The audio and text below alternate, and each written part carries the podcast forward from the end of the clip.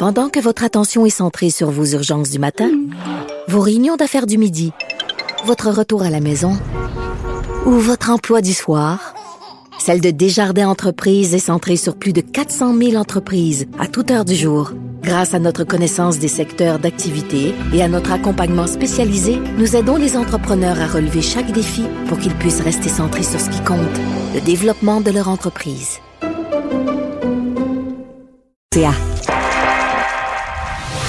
Mario Dumont. Il analyse l'actualité et sépare les faits des rumeurs. Il n'a qu'une seule parole, celle que vous entendez. Cube Radio. Vous avez 24 minutes dans une journée. Tout savoir en 24 minutes. Pour s'informer et comprendre en 24 minutes, ici Mario Dumont, en compagnie de Vincent Dessureau, des studios de Cube Radio, la station d'affaires publique de Québecor. Voici Tout savoir en 24 minutes. Tout savoir en 24 minutes. Bien, le mystère, euh, les questions, euh, les témoignages ont- se sont poursuivis aujourd'hui euh, des suites de ce meurtre euh, visiblement gratuit d'un ado dans le quartier Saint-Michel, un adolescent de 16 ans, euh, Thomas Trudel, qui se trouvait visiblement au mauvais endroit, au mauvais moment, euh, qui a amené aujourd'hui une série de réactions euh, politiques. faut dire euh, tout d'abord que l'enquête se poursuit du service de police de la ville de Montréal.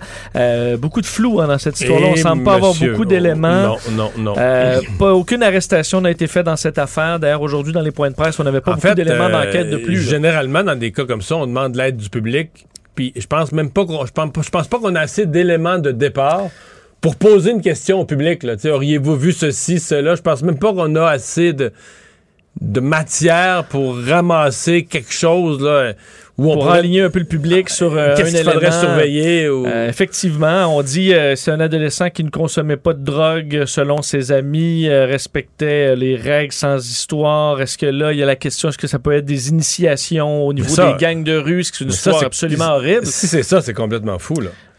Ça veut dire on- qu'on demande à un jeune dans les gangs de rue pour gravir un échelon, là, pour devenir un, king, d'aller commettre un meurtre gratuit. Au premier venu, au premier jeune qui passe comme ça au coin d'une rue. Euh, si c'est ça, je veux dire, c'est C'est inconcevable, inimaginable. Et pour les parents de ce jeune-là, Thomas Trudel, comment, comment tu te réconcilies avec autant d'absurdité? Comme... C'est épouvantable. Donc, je vous disais des réactions politiques qui ont commencé entre autres par le député libéral dans la circonscription de Vio, euh, Franz Benjamin, qui existait, euh, qui, bon, qui, demandait aujourd'hui plus d'argent dans le contrôle des armes à feu. On sait qu'on parle beaucoup de ce sujet-là à Montréal et au Québec euh, depuis euh, plusieurs mois maintenant. Lui qui est même bon, le père d'une adolescente de 17 ans. Euh, ensuite, bon, Valérie Plante a fait un point de presse sur place et bon, lançait des messages de sympathie aux proches, mais disait que le travail est fait à Montréal pour essayer euh, de régler le problème. Je vous fais entendre la mairesse là-dessus. Le message que j'ai, c'est que nous allons mettre tout en œuvre, comme le SPVM l'a fait depuis, la, depuis euh, la, tragédie dans la nuit dimanche. Tous les efforts sont déployés pour trouver le ou les coupables. Et que nous allons continuer à faire front commun, les organismes communautaires, le SPVM, la Ville de Montréal, pour que ce genre d'incident, c'est pas un incident, mais ce type de tragédie ne se reproduise plus parce que ce n'est pas, c'est pas comme ça qu'on est à Montréal. On ne veut pas ce- cette violence gratuite. On ne veut pas tous ces, incidents avec, qui impliquent des armes à feu. La ministre de la Sécurité publique, Geneviève Guilbeault, aussi réagit, euh, offrant sa sympathie aux proches du jeune homme, euh, voulant rassurer aussi la population de, Montréal et disant que bon, tout le monde travaille pour essayer euh, de régler le problème aussi. Je vous fais entendre Geneviève Guilbeault. Notre réaction d'être humain, je pense, elle est toute épidermique. On a tous la même réaction d'aversion, puis d'inquiétude, puis de dire ça n'a pas de bon sens. Mais au-delà de ça, je pense qu'il faut trouver vraiment la façon la plus constructive, puis la plus réaliste et lucide de lutter contre ce problème-là. Donc, il ne faut pas voir dans le temps de réaction un manque d'empathie ou un manque d'intérêt. Bien au contraire, moi je suis tout cœur avec ces parents-là. Je suis vraiment en train de travailler sur une stratégie de prévention de la criminalité plus globale qui dépasse ce qu'on fait avec les policiers, qui dépasse la répression. Il faut faire de la répression, il faut enlever les armes des rues, il faut que les criminels aillent en prison, mais il faut idéalement que les armes ne se rendent pas dans les mains de nos jeunes ou de qui que ce soit d'ailleurs. Donc je suis vraiment en train de travailler là-dessus depuis euh, quelques temps. Je rencontre beaucoup de gens et il y aura éventuellement une annonce qui sera faite. Mais il est un peu tard, là. Il peut être un peu tard. Il n'est jamais trop tard pour agir, mais faut pas que les, faut pas que les armes se rendent dans les mains des jeunes. Euh, on pourrait dire, faut pas que plus d'armes se rendent dans les mains de plus de jeunes. Mais euh, à mon avis, c'est un dégât d'eau. Il y en a déjà pas mal de répandus. Des jeunes euh, qui ont déjà des armes, des armes illégales, qui sont déjà passés à la frontière, qui sont déjà répartis parmi des gangs de rue. Je pense qu'il y en a déjà beaucoup. Là. C'est Ben, déjà très avancé. C'est pas facile à rattraper. Moi, en voyant tout ça aujourd'hui, j'ai quand même pas pu m'empêcher. Tu sais que je suis un peu critique du travail général des médias sur la fin de la campagne électorale. Euh, pas que c'était pas une question à poser à Denis Coderre, là, c'est, c'est revenu puis tout ça, mais c'est devenu exagéré. Là. Puis là, tu te dis, avec ce qui se passe aujourd'hui, euh, est-ce que la dernière semaine de la campagne électorale, qu'est-ce qui était le plus important entre les sources de, clients, les sources de revenus de Denis Coderre et la sécurité à Montréal? Et juste rappeler, il y a beaucoup de médias qui sont indignés aujourd'hui, puis qui s'indignent, je parle de journalistes sur les réseaux sociaux, mais qui dans la dernière semaine de campagne, c'était complètement rallié à Valérie Plante, puis que M. Coder Ouais. exagérait, puis que madame- fallait pas dire, fallait pas dire que Montréal n'était pas une ville sécuritaire, là, à dire que Montréal n'était pas une ville sécuritaire. Donc, euh, il s'était rallié à Valérie Plante, là, qui disait non, non, non, noircissez pas notre belle ville, puis tout ça. Là, tout à coup, on- l'élection est finie, on, on se réveille. Mais c'est- à mon avis, c'était ça l'enjeu numéro un de la campagne. Il y a quelque chose, il y a quelque chose qui n'a pas Ça a eu été lieu. dérouté. hein. Mais peut-être que Denis Coderre a pas eu, et doit prendre le blâme aussi, a pas réussi à, à trouver les solutions, les approches pour faire un débat là-dessus. là. Mais là, euh, Valérie Plante est réélue. Là, elle semble y mettre une priorité de force. Mais il y a quelques semaines, deux, trois semaines, elle était la première à dire non, non, non, faut pas dramatiser ça, faut pas aggraver le problème, faut pas mettre ça pire que c'est.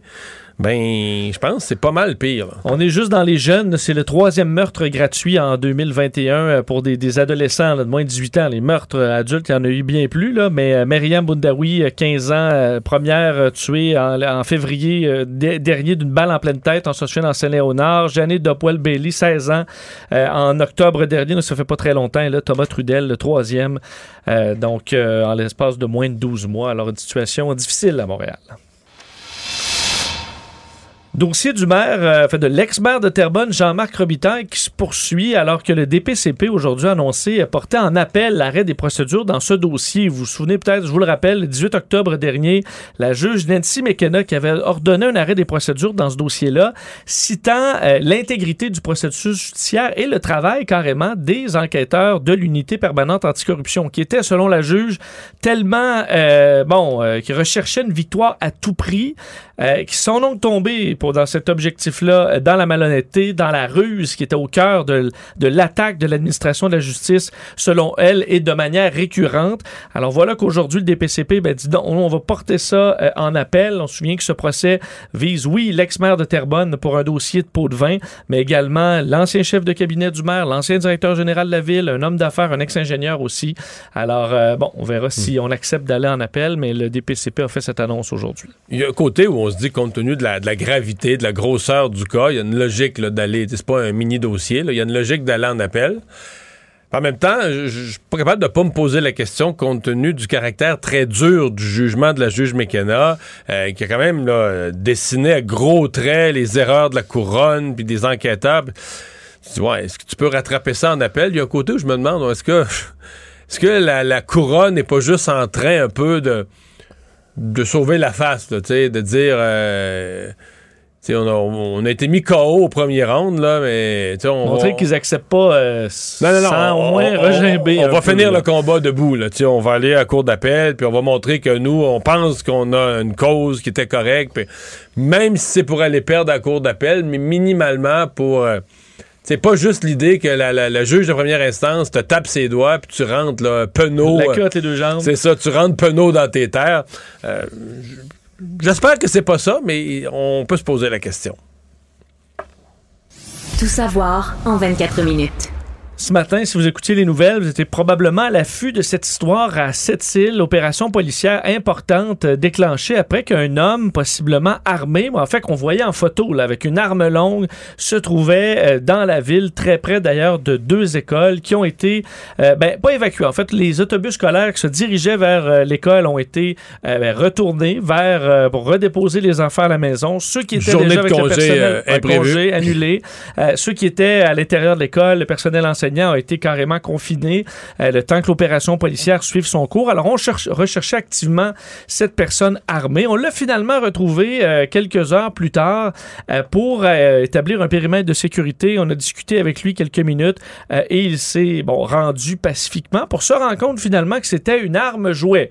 Euh, faut dire arme jouet, c'était pas un, fusil un sérieux jouet, là? Ah, ouais, une arme vraiment qui, a s'y méprendre pour un œil, peut-être que quelqu'un connaît vraiment les armes à feu le voyait plus rapidement, mais bon, monsieur, madame, tout le monde, euh, c'est une arme qui est assez menaçante. Qu'est-ce qu'il faisait là, en, plein, euh, en pleine ville, à, cette île, avec cette arme sortie? ben, ça, on ne le sait pas toujours. Il est rencontré par les enquêteurs. On attend des, des détails, d'ailleurs, sur qu'est-ce qui ont mené cet homme-là à se promener avec une arme, visiblement, qui a l'air réel, en pleine ville, dans les maisons, dans un quartier tranquille.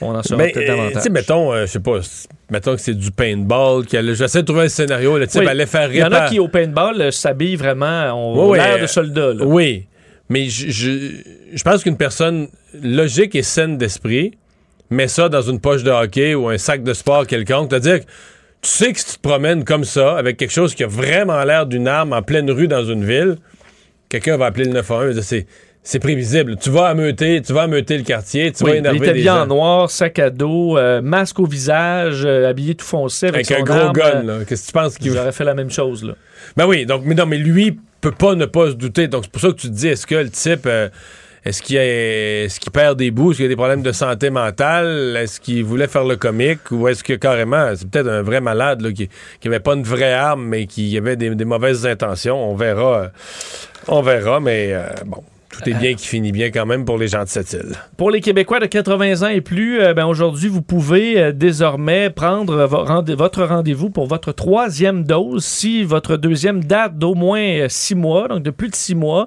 vous rappelez que ça avait été annoncé par Christian Dubé il y a quelques semaines maintenant, dose de rappel qui n'est pas obligatoire. Elle est offerte aux aînés qui le souhaitent. Il faut dire, selon les, bon, les, les, les, études, il semble y avoir une baisse au niveau de l'efficacité des vaccins avec le temps. Alors, c'est suggéré de le prendre particulièrement pour les populations vulnérables. Euh, va suivre les euh, tranches d'âge plus jeunes par la suite. 70 à 79 ans, c'est bientôt. Dès le 18, les 75-79 ans, 18 novembre. Et le 23 novembre, ce sera les 70-74. Alors que pour les plus jeunes, la nouvelle aujourd'hui, c'est Moderna qui demande à Santé Canada l'autorisation de autorisation d'urgence de bon, l'utilisation de son vaccin, le Spikevax. Maintenant, c'est le nom pour le vaccin Moderna chez les enfants de 6 à 11 ans. On se souvient que Pfizer a fait la même demande euh, il y a quelques temps. C'est présentement évalué par Santé Canada. Eux, c'est pour les 5 à 11 ans. Alors, euh, c'est toujours à l'étude. Au moins, on aura possiblement deux vaccins pour euh, les enfants. Alors qu'aux États-Unis... Mais il y a des chances que quand celui de Moderna va être approuvé, en tout cas, tout le monde ait eu au moins sa première tour, qu'on soit parti sur du Pfizer d'un bout à ben, l'autre. on est quelques semaines en retard. Ouais, peut-être, peut-être. La question, c'est que je vois, c'est du 6. Fait que c'est sûr que si tu as du 5 à 11 ans, puis tu as des doses, c'est mieux de donner des à moins que tu puisses. Euh, il est un petit peu plus compliqué le Moderna parce qu'il est 6 à 11 ans au lieu de 5 à 11 ans. Donc là, peut-être que tu les donnes aux plus vieux. parce que si on était en pénurie de doses, je comprendrais. On prend, comme on l'a fait au début, on prenait tout ce qu'il y avait, n'importe quelle compagnie livrait, on prenait ce qu'il y avait de disponible. Mais si tu planifies ta campagne, tu as un bon vaccin, Pfizer, tout est correct, pas en approuver un autre, mais il pourrait aussi être juste approuvé en théorie puis jamais utilisé. Tout à fait, tout à fait. On aura des réponses dans les prochaines semaines. Alors que Pfizer, on connaît bien son, vaccin, mais euh, ils sont arrivés avec des chiffres étonnants et surprenants, encourageants sur leur pilule anti-COVID. Donc, pour ceux qui sont malades, qui l'ont contracté euh, et qui ont, avec cette pilule-là, selon les chiffres de Pfizer, 89% moins euh, de risque d'hospitalisation et de décès. C'est très attendu, ce genre de médicament-là, qui pourrait un peu couvrir l'angle mort du, du vaccin donc ceux qui sont malades. Euh, et on a demandé aujourd'hui aux États-Unis l'autorisation en urgence euh, de la pilule anti-COVID. Alors, on est à évaluer tout ça dans la FDA. Normalement, encore là, ça prend quelques semaines et euh, on verra. Si c'est approuvé, ça peut être un outil quand même déterminant dans la suite des choses. Hein, on parle de gérer la COVID en ce moment, mais on sait a les analyses sur les débuts de la COVID au Québec avec ces audiences euh, de l'enquête publique sur les décès en CHSLD. La coroner Kamel, ça s'est poursuivi aujourd'hui. Quand même quelques éléments intéressants. On, on pouvait euh, parler aujourd'hui avec la directrice, enfin, la sous-ministre adjointe à la direction générale des aînés et des proches aidants au ministère de la Santé, Nathalie Rosebush, qui est allée témoigner, parler un peu de la planification dans les CHSLD avant la pandémie, qu'on avait des plans mais souvent, et c'est ce qui était noté par la coroner Kamel, souvent, avant et pendant la pandémie, il y a eu plein de beaux plans sur papier, mais euh, c'est dans la vraie vie qu'on n'était pas capable de réaliser ces plans-là. Euh, et on a également pu entendre Luc Desbiens, le, le responsable de la logistique, des équipements, de l'approvisionnement euh, au ministère de la Santé, qui est allé raconter au moment là, où on n'avait plus plus rien, là. Plus d'équipement, où à chaque jour, dans chaque point de presse, Quand François Legault disait- nous disait le nombre de jours. Ouais, on a, on a pour 48 heures de masque, on a pour 4 jours de blues, on a bon euh, des gants pour une semaine. On se souvient de ça, à quel point ça a été. On a été un point là, critique, critique. Euh, ben, on est allé un peu raconter tout ça en expliquant, entre autres, un événement qui était marquant pour plusieurs, l'arrivée de l'Antonov, le plus gros avion du monde qui était débarqué à Mirabel. Je me souviens très Euh, bien. On se souvient, là, arrivé un peu en sauveur avec, entre autres, 400 000 blouses jetables au moment où on n'en avait plus. Euh, mais ce que révélé Luc euh, Desbiens, c'est que ces 400 000 blouses-là qui arrivaient avec l'Antonov, à ce moment-là, ça donnait une semaine de blues. Au, euh, aux deux semaines, deux semaines de blues au Québec. Pas six mois, là. Euh, pas six mois, parce qu'on on- on consommait à ce moment-là, on dit là, l'équivalent d'un an euh, de blues en quatre semaines. Alors, ça allait à un rythme infernal. Et c'est avec l'arrivée de cet avion-là qu'on s'est un peu rendu compte au gouvernement, selon Luc Desbiens, que ça marchait pas, là. Qu'on allait en manquer, euh, qu'on n'était pas capable de fournir. Et c'est là qu'on a réintroduit les blouses lavables qu'on avait éliminés pendant plus de 20 ans. Et qui, là, avec le, le cul-de-sac qui s'en venait, on les a ramenés. Alors, ça nous ramène un peu à comment ça s'est passé, ces En même événements-là. temps, on voit, moi, je vois deux choses là-dedans. On voit qu'il y a une partie qui était de la panique parce qu'on était dépassé par l'ampleur des événements, puis une partie d'incompétence. Tu sais, dire, quand j'entends, exemple, le docteur Arruda dire Ouais, ouais, on se doutait de ça, là, que ça allait être terrible chez les foyers de personnes âgées, euh, dès le- tout ce qui était la résidence pour personnes âgées, là, dès le mois de février, janvier-février, on a commencé. Bon, on a fait quoi? Parce que si tu te doutes que ça va être des foyers importants de propagation et de décès, tu fais quoi avec ça? Est-ce que tu fais des guides à l'endroit des, des gens qui gèrent ces endroits-là? Est-ce que tu mets des mesures particulières? En tout cas. Ben, la coroner, d'ailleurs, a parlé quand même des. euh, disons, on avait l'impression que pour les CHSLD, c'était un peu euh, la voie d'accotement. On dit il y avait le gros système de santé, l'autoroute, où là, il y a des dossiers, puis ça avance. Puis que le CHSLD, là. puis Mais comme c'était ça. euh, à côté du gros système, puis le laisser pour compte. C'était ça, et c'était encore pire parce que les CHSLD avaient plus de directeur. C'était dans le nouveau régime, un des reproches qu'on a fait à la réforme Barrette. Donc, le CHSLD n'existe même plus. Le CHSLD, c'est un appendice. T'as t'as les CIS et les CIUS, puis eux, dans tout ce qu'ils ont à gérer, là, ils ont des centres pour vieux. Là. Mais ce qui existait avant, là, que tu as un CHSLD, mettons, toi, le Vincent Dessureau, tu es directeur d'un CHSLD. Probablement qu'il y a un moment au mois de mars là, où tu vires fou. Là.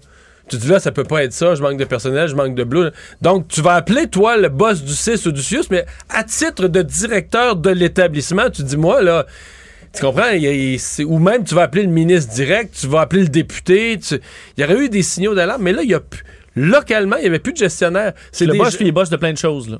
mais il est le pas boss. Euh, en fait, même pas. Parce que tu as une personne aux ressources humaines qui s'occupe des ressources humaines dans tous les CHSLD. Tu as une personne de l'équipement qui s'occupe de l'équipement dans tous les CHSLD. Mais le CHSLD comme tel n'existe pas. Il est juste un lieu. Tu comprends? Un établissement, un lieu sous gestion en commun d'un CIS ou d'un CIUS. Alors, je suis convaincu qu'ils sont tombés vraiment dans le dallo. là. Vraiment, vraiment, vraiment. Et donc, au niveau des ressources humaines, quand on dit les personnes allaient d'un centre à l'autre, mais il allait d'un centre à l'autre physiquement, ce qui était absurde, transporter la maladie, mais sur les listes des CIS et des CIUS, il n'était pas déplacé d'un endroit à l'autre. Il travaillait pour le CIUS, mettons, euh, Montréal-Ouest. Bon. Ben, dans ce CIUS-là, il y a quatre établissements ou huit établissements. Quand ils vont d'un à l'autre, ils ont le même employeur, là. Fait que c'était... euh, c'était le parent pauvre, c'était l'affaire. Donc, si elle a cette impression-là, la coroner, à mon avis, elle a l'impression de la réalité. Parlons de la Ville de Québec, puisqu'aujourd'hui, euh, le nouveau maire, euh, Bruno Marchand, rencontrait euh, ben, ses collègues au niveau provincial. Donc, euh, rencontrait la ministre des Affaires municipales, André Laforêt, rencontrait Geneviève Guilbeault aussi, ministre responsable de, la capitale nationale, et, bon, vice-première ministre. Donc, tout le monde s'est rencontré. Mario, d'ailleurs, parce qu'on on en parlait lors de l'élection, Bruno Marchand aime avoir des souliers de course de différentes couleurs. C'était le cas d'ailleurs aujourd'hui, mais la ministre André Laforêt aussi avait ses souliers de course de couleurs pour pouvoir... Hey, je, je peux plus, je, je t'écoute plus, il faut que je regarde dans mon agenda, là. Oui. Juste m'inscrire une date à laquelle je vais venir tanner des. Je- non, mais reste là, reste là. Je vais inscrire la date à laquelle je vais être tanné des souliers de course. Là. Décembre, janvier, je sais pas quand ça peut-tu être il y a une semaine? Non, non, non, c'est nouveau. C'est nouveau, c'est encore cute. C'est oui, encore oui. cute, mais. bon. Moi, je- c'est peut-être moi qui ai mal prend- fait. Ça veut pas dire que j'ai raison. là. C'est Oui. peut-être moi qui ai mal fait, mais mon instinct me dit que je vais me tanner de ça. OK. Fait combien de souliers différents tu peux passer, là? En plus, ça coûte cher, les souliers de course. Là, pour... Ben, Il me semble qu'il y a toujours des couleurs différentes, non? Ben, tu rêvé à ça? Oui, non, toujours. À date, j'ai vu. euh, écoute, les souliers sont toujours différents. Euh, c'est peut-être une passion, on le sait, mais bon, c'est une couleur qui revient et qui déteint parce qu'André Laforêt avait ses souliers de course aujourd'hui. Euh, ils ont discuté ben, pendant à peu près une heure. faut dire c'est un survol, là, vraiment. C'est une première rencontre.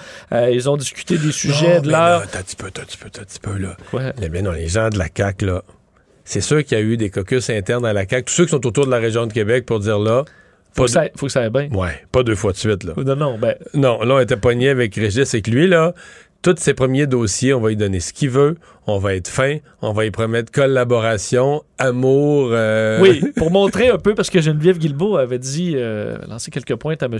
Labaume aussi, là, que c'était une nouvelle ère. Pense qu'ils vont vouloir prouver leur Puis point. si ça va mal avec un deuxième. ben oui, c'est ça. Si ça va mal avec un deuxième maire de suite, là, tu Oui. comprends, quand tu te chicanes, toi, avec tout le monde, ça, devient, ça devient toi qui es le problème et puis les autres, là. Oui. Mais je pense que c'est vraiment pas le même ton, euh, M. Marchand et M. Labaume. Non, là. non, non, non. Je pense que ça va bien aller euh, pour un Oui, certain mais temps. euh, ils investissent là-dedans. Euh, là. parce qu'il y avait bon, l'itinérance, pénurie de main-d'œuvre, le dossier du logement. Pour ce qui est du transport, point quand même épineux à Québec en ce moment, ce sera davantage dans la rencontre entre Bruno Marchand et le premier ministre François Legault prévu vendredi.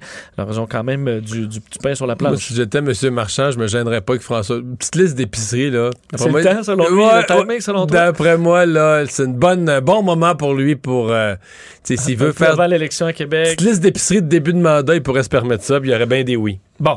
Euh, on sort un peu de même de la planète Terre avec euh, cette histoire en Russie, euh, donc qui a admis aujourd'hui avoir pulvérisé, Mario, un satellite en orbite, une histoire qui fait beaucoup jaser à l'international, parce que euh, la NASA, entre autres, et bon, l'Agence spatiale européenne et d'autres avaient dénoncé une, bon, un missile lancé par les Russes pour abattre un satellite dans l'espace qui a mis en péril, selon la NASA, la Station spatiale internationale. On a temporairement évacué les astronautes dans une capsule SpaceX prête à retourner vers la Terre si jamais il y avait un, bon, un, bon, un événement euh, dangereux. Euh, ce qui scandalise la communauté internationale, c'est qu'en faisant exploser comme ça un satellite en orbite, ça crée des milliers de pièces dans tous les sens qui peuvent, à la vitesse qu'ils vont, détruire la station Des spatiale. nuages de débris. Des nuages de débris, détruire d'autres satellites qui peuvent ensuite créer une réaction en chaîne qui pourrait rendre euh, pratiquement l'espace inutilisable. Alors, euh, c'était jugé comme inacceptable même par le secrétaire d'État américain, M. Blinken, aujourd'hui. Donc, la Russie a admis avoir euh, détruit eux, ils disent qu'il n'y a pas de danger. Ils disent Ben, que tout le monde capote pour rien. Ouais, que les États-Unis le savent, que ces fragments-là ne représentent aucune menace. C'est un vieux satellite de 1982 qui marche plus et qu'il n'y a pas de danger. Mais je pense pas qu'il y ait de débat sur le fait de l'inutilité du satellite. Non. Le débat, c'est sur les débris. Tout à fait. Et ça me semble, moi, j'ai entendu la plupart d'experts assez neutres qui disent que c'est très dangereux. là, Ouais, j'avais un expert de- euh, du planétarium aujourd'hui, puis que lui, il percevait ça comme un danger réel. En fait, son image était bonne parce qu'il dit les morceaux sont assez petits. là, mettons, mettons euh, pensons à la grosseur peut-être d'une balle de golf. Mais qui va à 27 000 km/h. Fait qu'on une balle de golf.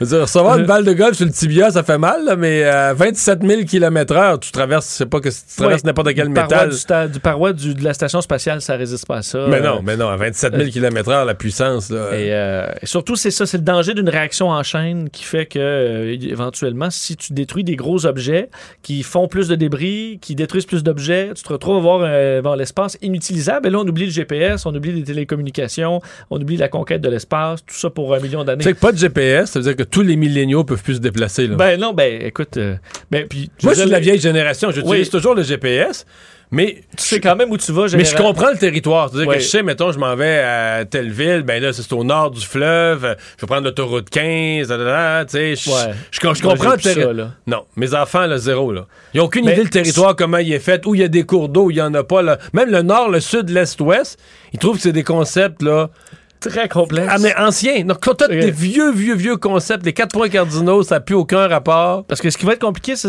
mettons, les conducteurs milléniaux, mais aussi les, euh, les employés de station-service, là, qui seront pas aptes à te donner aucun conseil. là.